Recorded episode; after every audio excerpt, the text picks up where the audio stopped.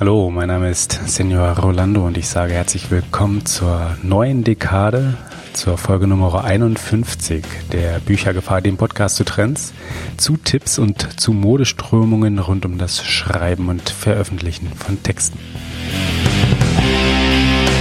Heute geht es um einen Preis. Zur Motivation eben solcher Preise, also wofür die überhaupt gut sind, warum man sich denen widmen sollte und warum die eigentlich auch ziemlich spannend sind, haben wir in Folge 36 schon mal gesprochen. Hier und jetzt in dieser Folge geht es jedoch ganz konkret um einen spezifischen und zwar um den deutschen Self-Publishing-Preis. Dieser wird ausgetragen von der MVB Marketing und Verlagsservice des Buchhandels GmbH sowie dem Self-Publisher-Verband.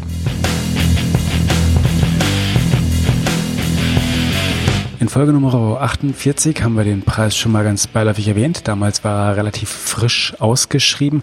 Jetzt steht jedoch die Frist zum Einreichen kurz bevor. Also die Endefrist, nämlich Ende dieses Monats, Ende Juli 2017 ist Schluss. Ende Feierabend, dann kann nichts mehr eingereicht werden. Bis dahin muss jeder, jeder, der meint, ein preiswürdiges Buch innerhalb des letzten Jahres geschrieben und veröffentlicht zu haben, im Selbstverlag veröffentlicht zu haben, dieses eingereicht haben. Danach geht nichts mehr, danach bleibt bloß nur das Hoffen auf die nächste Ausgabe. Passenderweise haben wir heute hier auf dem Kanal jemanden aus der Jury dieses Preises zu Gast. Es ist kein Vertreter der beiden Veranstalter, sondern schlicht jemand mit Ahnung und Meinung, wobei ich natürlich nicht implizit etwas über die Vertreter der beiden Veranstalter der Austragenden damit implizieren möchte sondern es ist in diesem Fall wirklich jemand, der einfach tief im gesamten Textgeschehen drinsteckt, jemand aus übrigens auch dem Verwaltungsrat der VG Wort, jemand aus dem Beirat des Verbands deutscher Schriftstellerinnen und Schriftsteller, aus dem Präsidiumsbeirat auch der Schriftstellervereinigung PEN und jemand, der Mitinitiator oder, sind wir mal ganz ehrlich und etwas präziser, Mitinitiatorin des Netzwerks Autorenrechte ist. Es ist für einige vielleicht auch ganz klar Nina George. Nina ist normalerweise bekannt nicht nur dafür, dass sie ein sehr umfangreiches Engagement im Ehrenamt betreibt, sondern vor allem, dass sie Autorin ist, Bestseller-Autorin, um genau zu sein. Ihr ganz großer Hit war das Lavendelzimmer, das nicht nur sich sehr gut verkauft hat, sondern auch übersetzt wurde in 35 Sprachen. Und, und jetzt mal ganz, ganz unter uns und ganz ehrlich, wäre spontan zehn Übersetzungen deutschsprachiger Werke in mehr als eine andere Sprache nennen kann, möge sich bitte melden. Ich ziehe wirklich meinen Hut. Das auch gerne öffentlich hier auf dem Kanal. Ich könnte es spontan nicht, das gebe ich ganz ehrlich zu. Übrigens so ganz nebenbei, so ganz en passant, bekommt Nina wohl auch in diesem Jahr auf der Frankfurter Buchmesse nebenbei noch so die Auszeichnung zur Bücherfrau des Jahres 2017. Vielleicht haben wir dann zu gegebener Zeit mehr auch dazu zu sagen. Heute jedoch, heute reden wir, wie schon erwähnt, über den Self-Publishing-Preis. Wir reden über den, den Reiz dieses Preises. Wir reden über Qualität im Publizieren und ob man sich überhaupt zu Maßstäben eben dieser Qualität festlegen kann oder vor allem auch möchte oder sollte. Wir reden auch darüber, ob der Preis vielleicht gleich wieder überflüssig wird. So ganz nebenbei reden wir auch über Print versus Digital, was sich mehr oder weniger zwangsläufig auch logisch ergibt. Und wir reden natürlich über Verlage versus Self-Publishing, beziehungsweise die Frage, ob das wirklich so ein Gegenüber, also so eine Versus-Frage ist und ob sie das sein sollte, ob das wirklich so eine ganz sinnvolle Unterscheidung ist. Und vor allem, und das finde ich ganz besonders reizvoll, sind wir heute im Gespräch. Nicht einfach immer nur harmonisch einer Meinung. Ich finde das ganz, ganz wundervoll. Und das ist natürlich auch einer der, der Gründe, warum wir überhaupt Gäste und Gästinnen im Kanal haben, um nämlich die Grenzen des eigenen Wissens und Denkens ein klein wenig zu verschieben, zu erweitern. Aber reden wir nicht zu viel von meiner persönlichen Beschränktheit, sondern hört es euch am besten einfach selbst an, direkt live im Gespräch, in das wir jetzt einsteigen. Ja, ja, hallo, Nina George, das freut mich wirklich. Ähm, heute ganz frisch auf dem Kanal ähm, und zwar haben wir sogar, und das finde ich sehr schön, ähm, einen konkreten Anlass und es freut mich sehr, ein Jurymitglied des ersten Self-Publishing-Preises hier auf dem Kanal zu Gast zu haben. Hallo Nina. Guten Morgen, mein Lieber. Ja, äh, wie ich habe es gerade schon gesagt, ähm, Jurymitglied beim ersten Self-Publishing-Preis. Ähm, das ist, wenn man da sogar mal den Untertitel jetzt mal ganz aktiv liest, äh, der Literaturpreis für das beste selbstveröffentlichte Buch. Der Preis läuft ja gerade, findet wie gesagt zum allerersten Mal statt und möchte Self-Publishing Bücher in den Buch in die Buchläden bringen. Wie bist du darauf aufmerksam geworden? Hat man, hat dich jemand angesprochen oder wie kommt es, dass du dort aktiv dich mit einbringst und sagst, das ist eine gute Idee, die unterstütze ich gerne, da bin ich mit dabei und investiere Teil meiner Zeit auch in diesen Preis? Ich hatte das Glück, gefragt zu werden, parallel einerseits von MVB, äh, MVB, die das mitorganisieren, als auch von Matthias Matting, der sich sehr darüber gefreut hat, als ich zugesagt habe. Das war eine Kombination aus, ähm, ich habe geschaut, wer noch in der Jury ist, dann habe ich es als sehr große Ehre empfunden, dass ich ebenfalls gefragt wurde.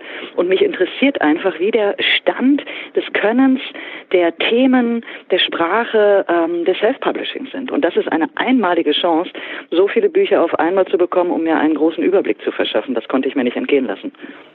Das, das stimmt. Das ist eine gewisse, gewisse Einladung ähm, genau dafür, weil einer der, der großen Vorwürfe ist ja, und das ist halt die spannende Frage, ob das berechtigt ist oder nicht, dass eben das mit der Qualität doch stellenweise noch ein wenig zu wünschen übrig lässt. Und ich finde, eine der spannenden Fragen, die der Preis irgendwie auch aufwirft oder die ähm, durch den Preis aufgeworfen werden, ist, ob der es schafft, die Messlatte vielleicht auch einfach ein bisschen hochzusetzen, weil die ist ja erstmal nur durch technische Hürden gegeben momentan, dass man also einfach ein paar Plattformen bedienen kann. Aber ob man jetzt schreiben kann oder nicht, das ist ja erstmal, gibt's da keinerlei Filter und der ist mehr oder weniger freiwillig drin. Ja, das ist also so ein bisschen die Frage, von der Erwartungshaltung, du hast, du sagst jetzt irgendwie, du bist jetzt erstmal neugierig und äh, mal gespannt darauf, was da so so herrscht, aber hättest du auch eine Erwartungshaltung, ähm, dass du sagst, so was was da vielleicht idealerweise rauskommen könnte für dich? Also was, was den Preis gewinnt? Man muss das, glaube ich, in zwei Punkten denken. Erstens, wenn man über Qualität spricht, begibt man sich auf ein sehr dünnes Eis, weil sicherlich ist es so, dass ähm, Qualität zwar einerseits gewährleistet werden kann, wenn man zum Beispiel jetzt äh, in einem traditionellen Verlag veröffentlicht, und ich sage bewusst, Qualität kann gewährleistet werden, wenn man ein gutes Lektorat hat, ein Korrektorat, wenn man selber recht schon erfahren ist, da kann die Qualität sicherlich etwas besser gewährleistet werden. Aber grundsätzlich über Qualität zu sprechen, ist immer auch ähm, mit Geschmack verbunden. Der Leser oder die Leserin als solches beurteilt ja nicht unbedingt das Handwerk, das, das geht auch gar nicht, das kann ein Leser gar nicht richtig beurteilen. Was er oder sie aber beurteilen kann, ist, gefällt mir das Buch, finde ich es überzeugend, falle ich zwischendurch raus, ähm, finde ich es albern, wie Figuren reagieren, gibt es Klischeebeziehungen, Klischeereaktionen, ähm, Klischee-Schauplätze. Und das kann dir genauso gut ähm, mit Verlagsbüchern passieren, dass du sagst, oh, was sind das denn hier für Klischeefiguren, die gefallen mir überhaupt nicht. Das heißt, wenn man über Qualität spricht, kann man jetzt nicht sagen, Self-Publisher oder Verlagsautor, der eine ist besser als der andere. Ähm, wenn man aber schaut, welche Latte legt man an mit dem Self-Publishing-Preis, sagt man nicht nur, wie gut ist ein Buch geschrieben, sondern wie gut ist auch das Drumherum. Wurde eindeutig an dem Buch gearbeitet? Wie ist die Gestaltung? Ähm, hat sich ähm, jemand dort die Mühe gegeben, dieses Buch nicht nur inhaltlich durchzukalkulieren, sondern tritt auch nach außen hin professionell wie ein Autor auf? Das sind alles Dinge, da können sich Verlagsautoren als auch Self-Publisher-Autoren, denke ich, allesamt, ähm, ich sag mal, Fortbildung gönnen. Wir, wir, wir, wir kommen ja nicht als perfekte Autoren auf die Welt, nur weil wir einen Ver Verlagsvertrag haben zum Beispiel. Aber was ich mir erwünsche, ist, dass ähm, die Vorurteile generell gegenüber Self-Publishing abgebaut werden. Es gibt immer noch das Vorurteil, das sind schreibende Hausfrauen oder Leute, die nicht bei Verlagen unterkamen und so ist es definitiv nicht. Die Self-Publishing-Szene ist wahnsinnig divers. Du hast dort die Profis, die wirklich auch ähm, ihren Beruf als nicht als Berufung sehen, sondern als Beruf. Das heißt, sie ähm, kalkulieren, äh, wie sie den Preis kalkulieren, wie sie den Umfang kalkulieren. Sie haben Spaß auch am Auftritt, am Marketing. Sie haben Spaß an der Kontrolle, die sie haben über Cover, über Vertriebsmöglichkeiten. Es ist für sie auch völlig in Ordnung, in einem relativ kleinen elektronischen Markt zu sein. Diese Profis, die ähm, werden immer mehr in der Self-Publishing-Szene. Und auf der anderen Seite hättest du ja bei Verlagsautoren, da hast du auch so manches Mal, ich sag mal, das verkannte Genie, mit dem der Lektor oder die Lektorin wahnsinnig viel Schwierigkeiten hat, die nicht rausgehen möchte, nicht das Marketing machen möchte, Ich möchte eigentlich, dass sich die Vorurteile abbauen. Es gibt nicht entweder oder. Der Verlagsautor ist nicht der bessere Autor. Der Self-Publisher ist ebenfalls nicht der bessere Autor.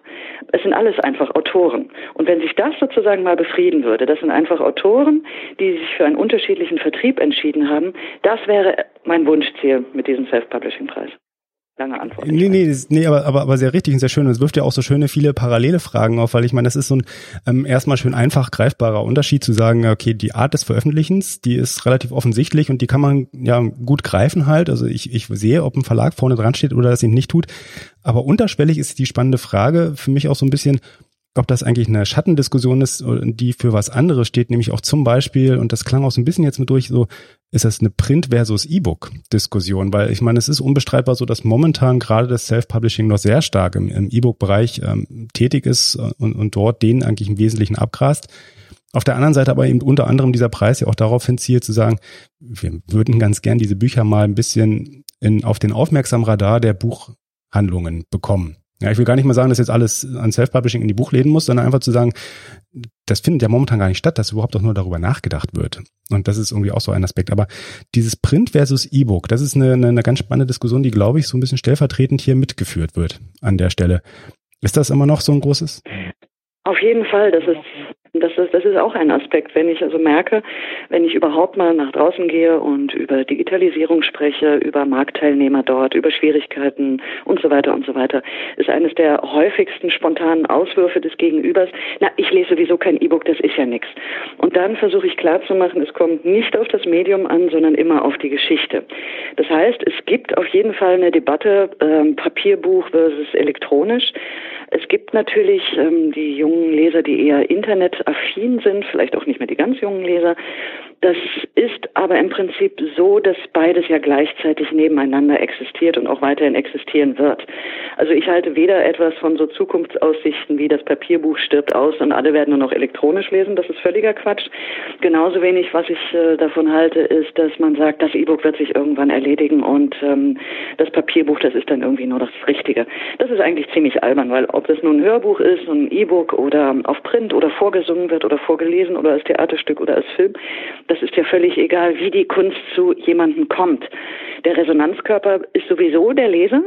Also ohne den Leser gibt es kein Buch, gibt es kein Kunstwerk. Im Prinzip könnte man sagen, egal wie dir ein Buch präsentiert wird, ob elektronisch oder im Papier, es entsteht sowieso erst in deinem Kopf. Das sind dann aber schon, ich sag mal, Metathemen, die die Kritiker des E-Books oder der ganzen ähm, Vertriebsorganisation nicht unbedingt äh, für sich wahrnehmen, die die urteilen von sich aus, das Haptische, äh, das Sammeln, das Draufschauen. Ähm, sie verwechseln dann Problematiken wie Datenschutz, Leserdatentracking, äh, Monopole, äh, die Dominanz von Amazon, verwechseln sie dann sozusagen mit alles, was im E-Book erscheint, kann ja nicht sein. Und das ist eine große Verwechslungsgefahr, aber ich glaube, irgendwann werden wir diesen Diskurs auch beendet haben. Er muss ja auch sein, klar. Er muss auch sein, weil dahinter steckt ja etwas, noch etwas ganz anderes. Das ist einfach die Furcht, die Angst, was macht Digitalisierung, welche Arbeitsplätze ähm, nimmt sie weg, welche Märkte werden dadurch disruptiv verändert. Also das E-Book steht dann eigentlich für eine Stellvertreterdebatte von, von Angst, dass wir hier in einer Zeit sind, in einer Gegenwart, in der sich alles ziemlich schnell innerhalb von nur zehn Jahren geändert hat.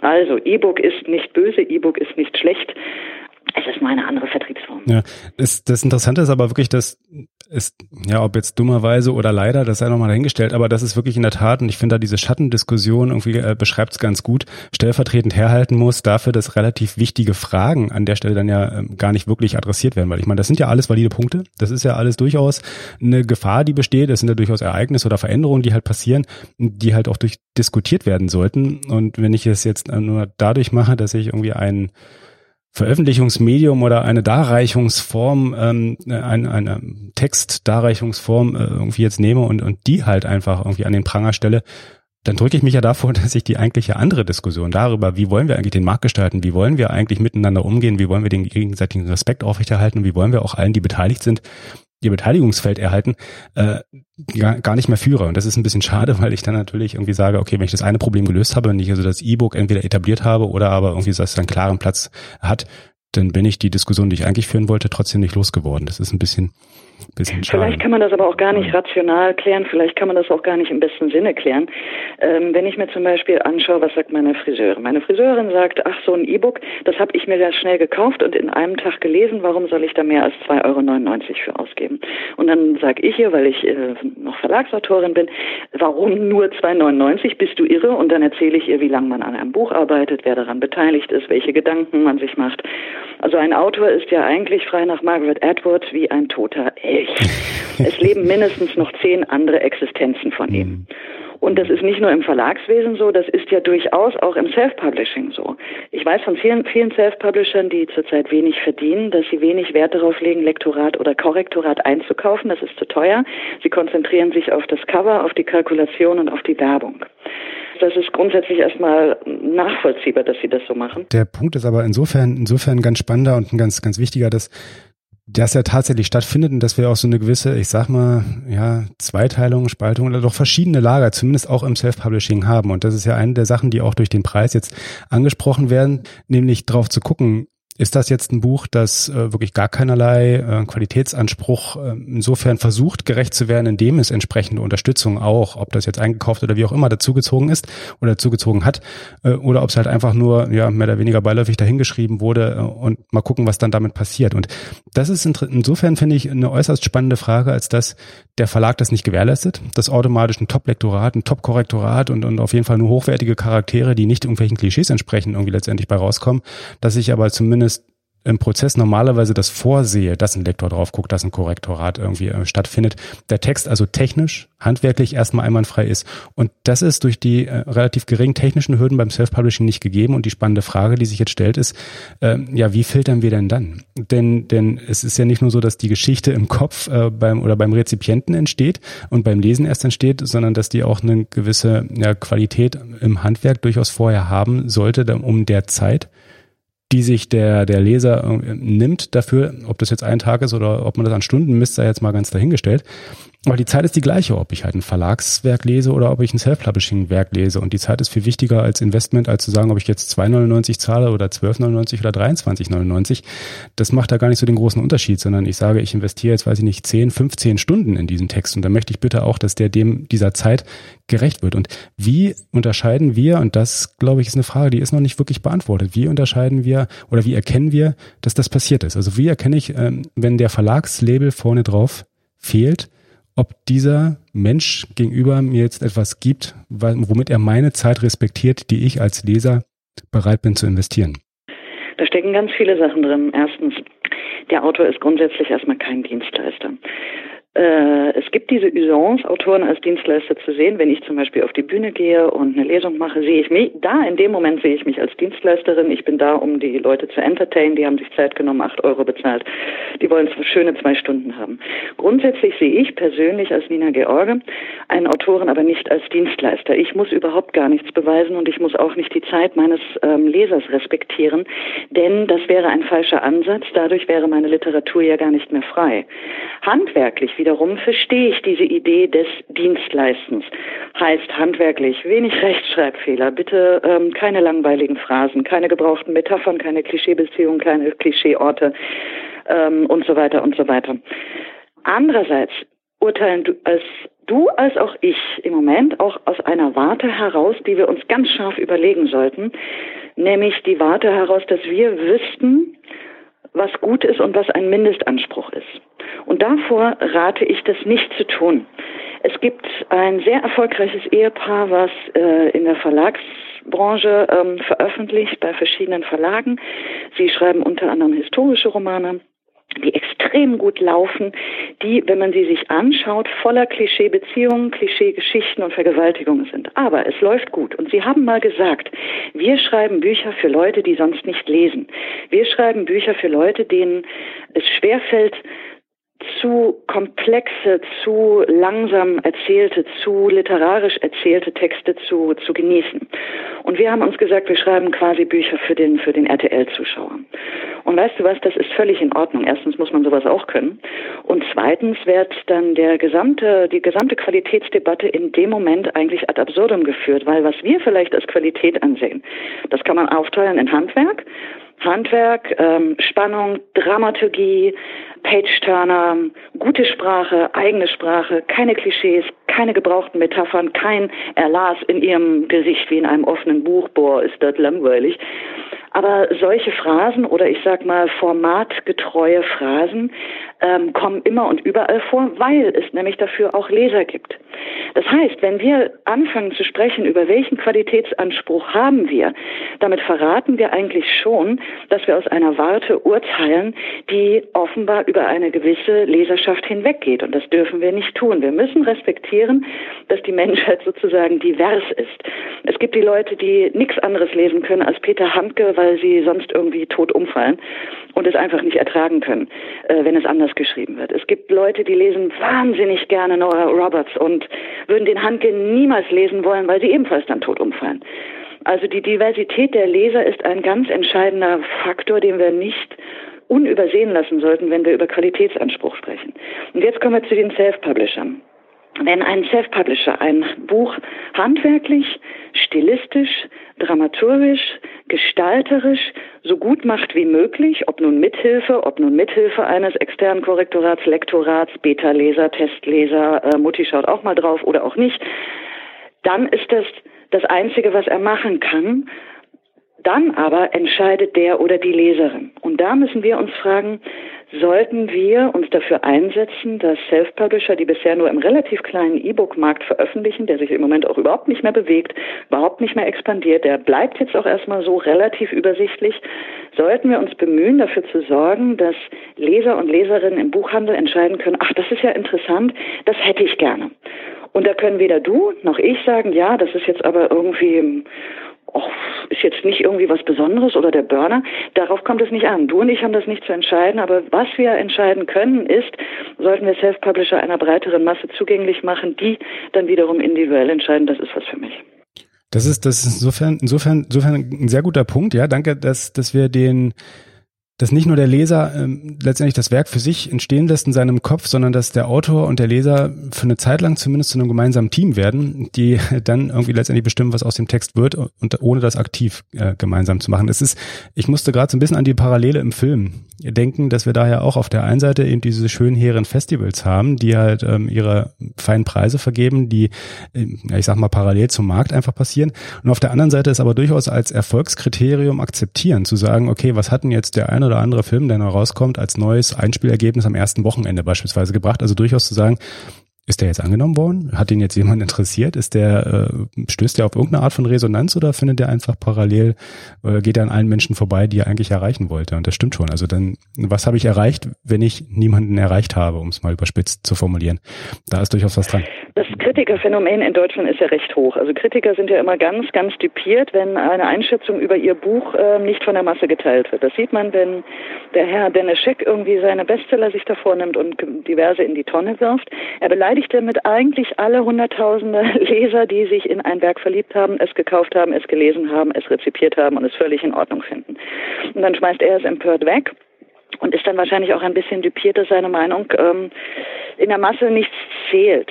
Und das ist sozusagen ein zusätzliches Phänomen, was wir in Deutschland haben, worunter selbstverständlich auch Self-Publisher vielleicht sogar auch mehr in, auf, im deutschen Markt in Anführungsstrichen leiden als zum Beispiel im amerikanischen Markt.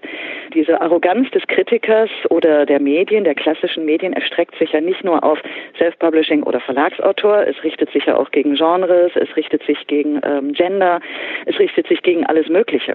Und diese Kruste äh, zu durchbrechen, das wird noch so, ich sag mal, ein, zwei Jahrhunderte dauern. Oh, das nenne ich jetzt mal eine pessimistische Schätzung, aber da stimmt schon die, Unter die Unterscheidung zwischen E- und U-Literatur, die wir so gerne machen, die ist uns sehr eigen und die teilen wirklich weniger andere. Also ich glaube, außerhalb des deutschsprachigen Marktes ist die ähm, eher unüblich.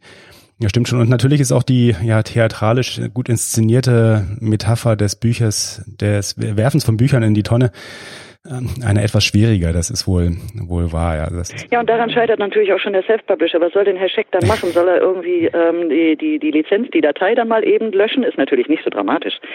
Und wenn man auf Self-Publishing schaut, was dort gut läuft, sieht man natürlich, es sind Genres, ganz klar. Es sind Dinge, die ebenfalls auch im Verlagsgeschäft ähm, gut laufen. Es sind Romanzen, es ist Fantasy, es ist Krimi. Äh, es ist natürlich auch die Erotik, der Porno, der irgendwie noch mal ein bisschen besser läuft. Leute wollen sich nicht äh, über die Schulter nachgucken lassen beim Pendeln, was sie denn da eigentlich gerade Interessantes lesen. Äh, es ist natürlich Genre, was dort gut läuft, was per se schon sowieso schwierig auch in Rezensionen, in Kritiken in klassischen Medien erwähnt wird. Und zum Glück gibt es jetzt Blogger, die sich mehr und mehr und Bloggerinnen, die sich mehr und mehr auf Self-Publishing-Titel konzentrieren, um sie zu rezensieren. Und dass dort ebenfalls sich jetzt Vermittler, quasi neue Literaturvermittler etablieren, finde ich auch ein gutes Zeichen. Aber es ist auch in der Tat schwierig, einen guten, ich sag mal, Gesellschaftsroman oder ich, ich streiche mal das Gute, einen Gesellschaftsroman im Self-Publishing zu finden. Äh, man tu, also ich tue mich da wirklich sehr schwer. Gelegentlich versuche ich das einfach mal zu sagen, mal gucken, wie da der aktuelle Stand so ist.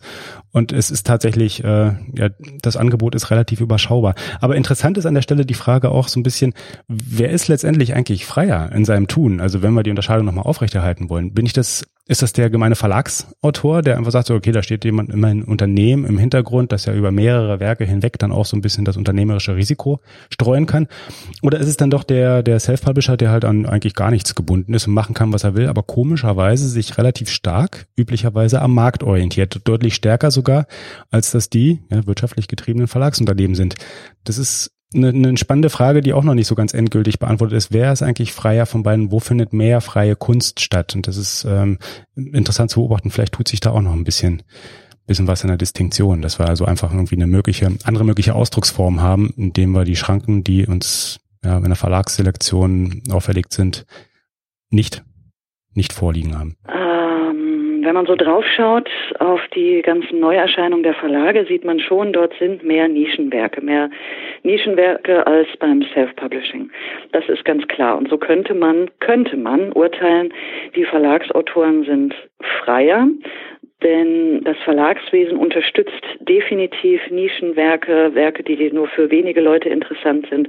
Ein Verlag hat eine Mischkalkulation. Er kann es sich leisten, dass wenn er eins, zwei gut laufende Bücher hat, dann auch mal wieder ein Debüt finanzieren kann, sich Experimente leisten kann, sofern, ich sag mal, die Verlagsstruktur und die Temperamentsstruktur das auch erlaubt. Da hat sich ja auch einiges geändert.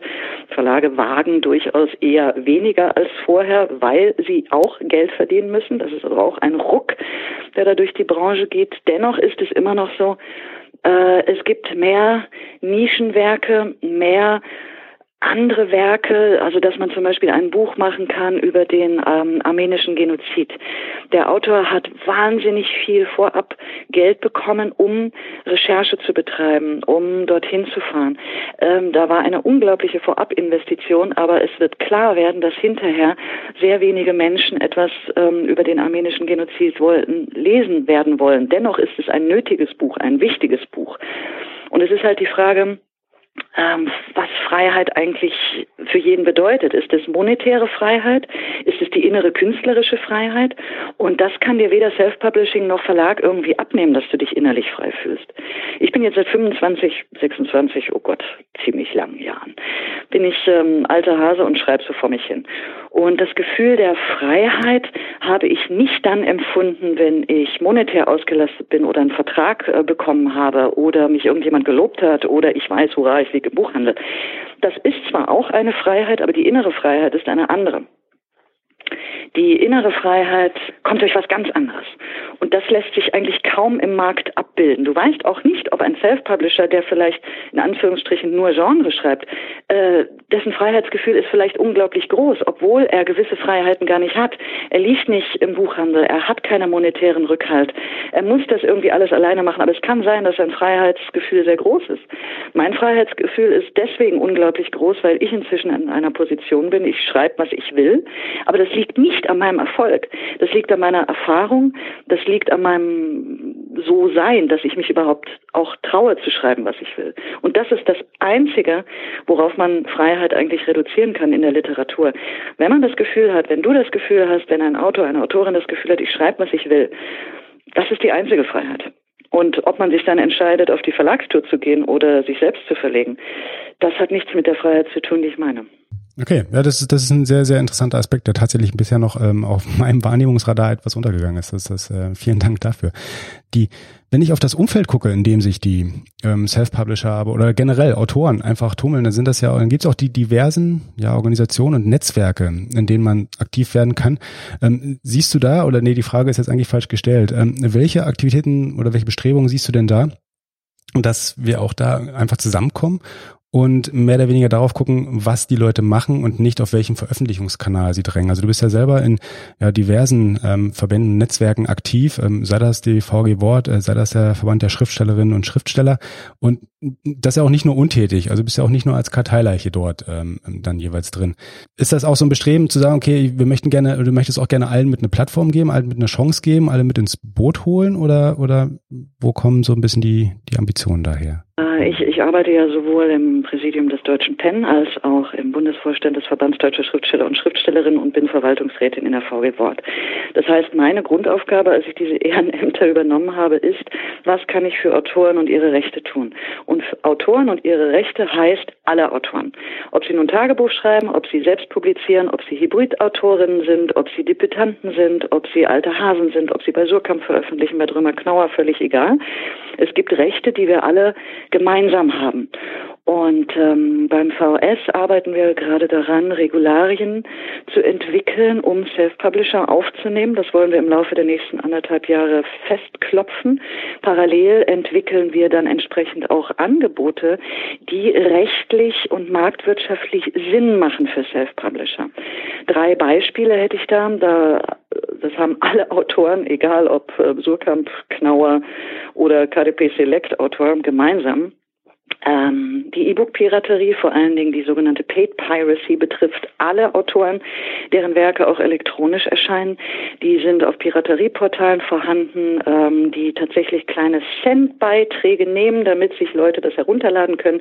Diese Centbeiträge gehen natürlich nicht an uns, sondern an den Portalbetreiber, an die Werbetreibenden, an den Anti-Tracker, ähm, an den Registrator und so weiter und so weiter. Das heißt, das ist etwas, was wir alle gemein haben. Was wir auch gemein haben, ist, dass wir nicht unsere E-Books bei der VG Wort melden können. Und das liegt zurzeit daran, dass das ähm, Gesetz noch nicht gesagt hat, ein E-Book ist ein Buch und es kann vervielfältigt werden. Und ich habe eine AG gegründet innerhalb der äh, VG Wort, die sich damit beschäftigt.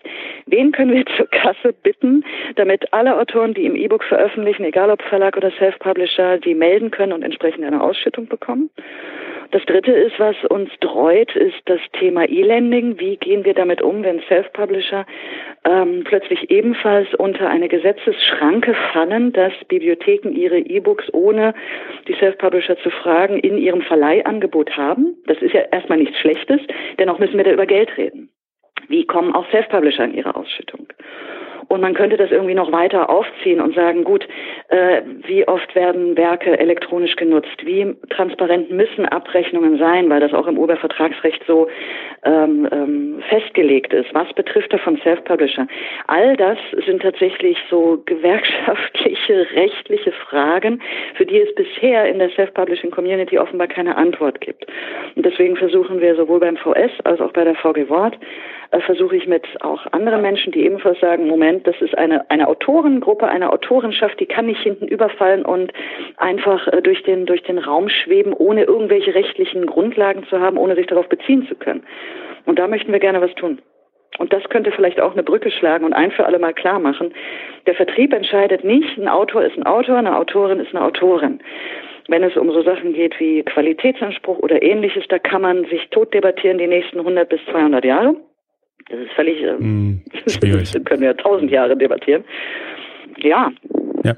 Das ist eigentlich das, wo ich hoffe, dass wir die Brücken schlagen können. Und ich glaube, da, da spielen auch dann irgendwie die einzelnen, oder da kommen die einzelnen Fäden dann schön zusammen und, und spielen dann auch zusammen, indem halt sowohl diese diversen AGs und, und Aktivitäten des Vereinheitlichens, des Zusammenbringens von allen Autoren, äh, unabhängig davon, was der Veröffentlichungskanal ist, und auch jetzt sogar flankiert ergänzt noch durch einen an der Stelle jetzt dann doch wiederum expliziten Self-Publishing-Preis.